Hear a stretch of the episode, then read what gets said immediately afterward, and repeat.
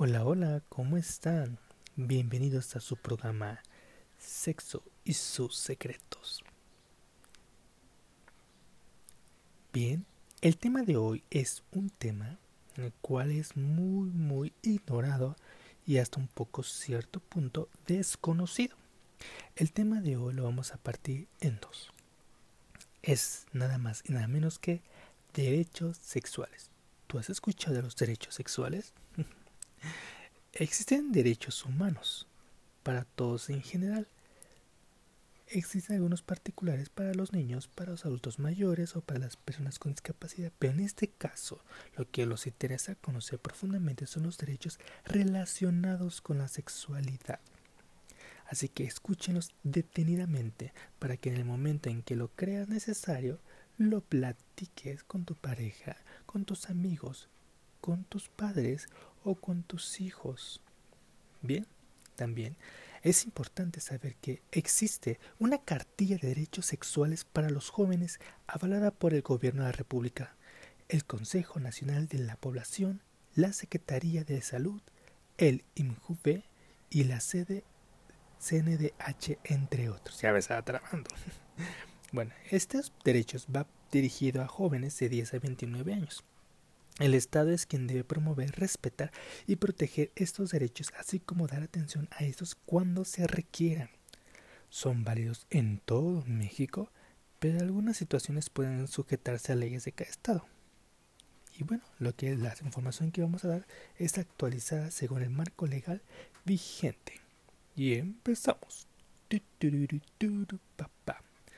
Pero, para empezar, ¿ustedes saben qué son los derechos? Los derechos humanos se basan en la libertad, en la dignidad, igualdad de los seres humanos. Y si no, no lo conocemos, no tenemos las herramientas para exigir que se hagan valer.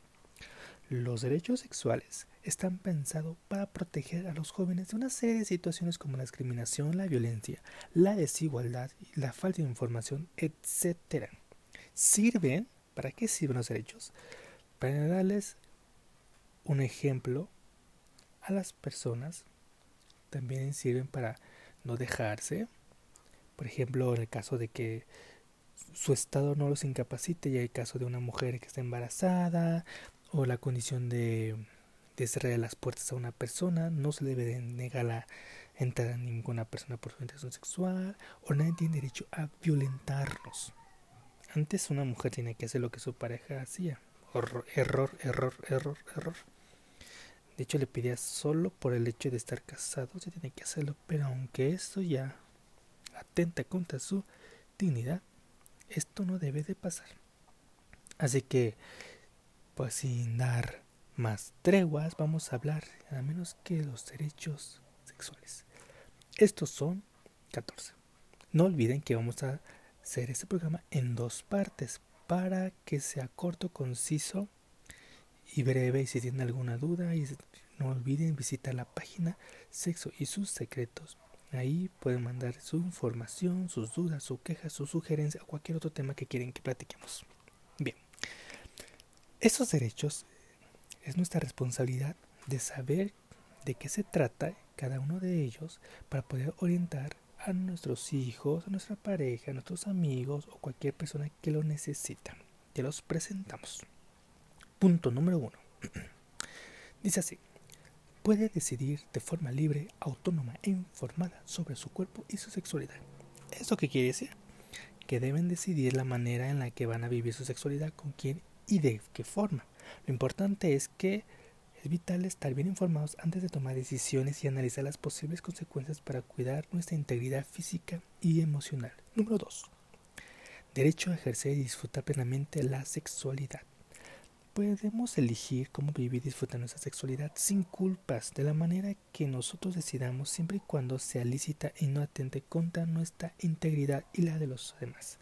Es importante recordar que las prácticas sexuales que dañan a nuestro cuerpo no son sanas y pueden ser peligrosas, que no tienen derecho a nadie a obligar a realizar lo que no queremos. Bien, punto número 3. Manifestar públicamente nuestros afectos podemos demostrar el cariño a nuestra pareja, ya sea del mismo o del otro sexo, sin que nadie le reprenda, amenaza o discrimine. Ojo, es importante que las muestras de cariño se vuelven poco íntimas, es recomendable hacerlo en un lugar privado para no afectar los derechos de terceros. 4. Decidir libremente con quién o con quiénes relacionarse afectivamente, erótica y socialmente. Podemos elegir nuestras parejas o amistades sin importar prejuicios, orientación sexual, condiciones sociales, económicas, religiosas, etc. Los matrimonios arreglados no deben de existir. Lo importante de este derecho que es que protege la trata de personas o cualquier tipo de explotación. Nadie tiene que estar con una persona de manera obligatoria. Y por último, el último derecho que vamos a presentar en esa primera parte de nuestro programa de derechos sexuales es 5. Se debe respetar la privacidad e intimidad. Información personal es confidencial. Nadie debe tomar sus cosas, celulares, diarios, entre otros, ni utilizar información para ningún fin no autorizado. Aplica en lo familiar, escolar y de salud, por mencionar algunas áreas. Lo importante de ese derecho es que como padres o como amigos como conocidos, debemos respetar su espacio y las cosas de las demás personas. Si algo nos preocupa, podemos platicar haciendo uso del diálogo y no perder la confianza y ni nada de investigar por nuestra propia cuenta. Bueno, así que terminamos la primera parte de derechos sexuales en su programa Sexo y sus secretos. ¿Quieres escuchar la segunda parte de esos derechos sexuales? No te pierdas el siguiente podcast aquí en tu página. Ya sabes, dale like y comparte. Nos vemos pronto. Adiós.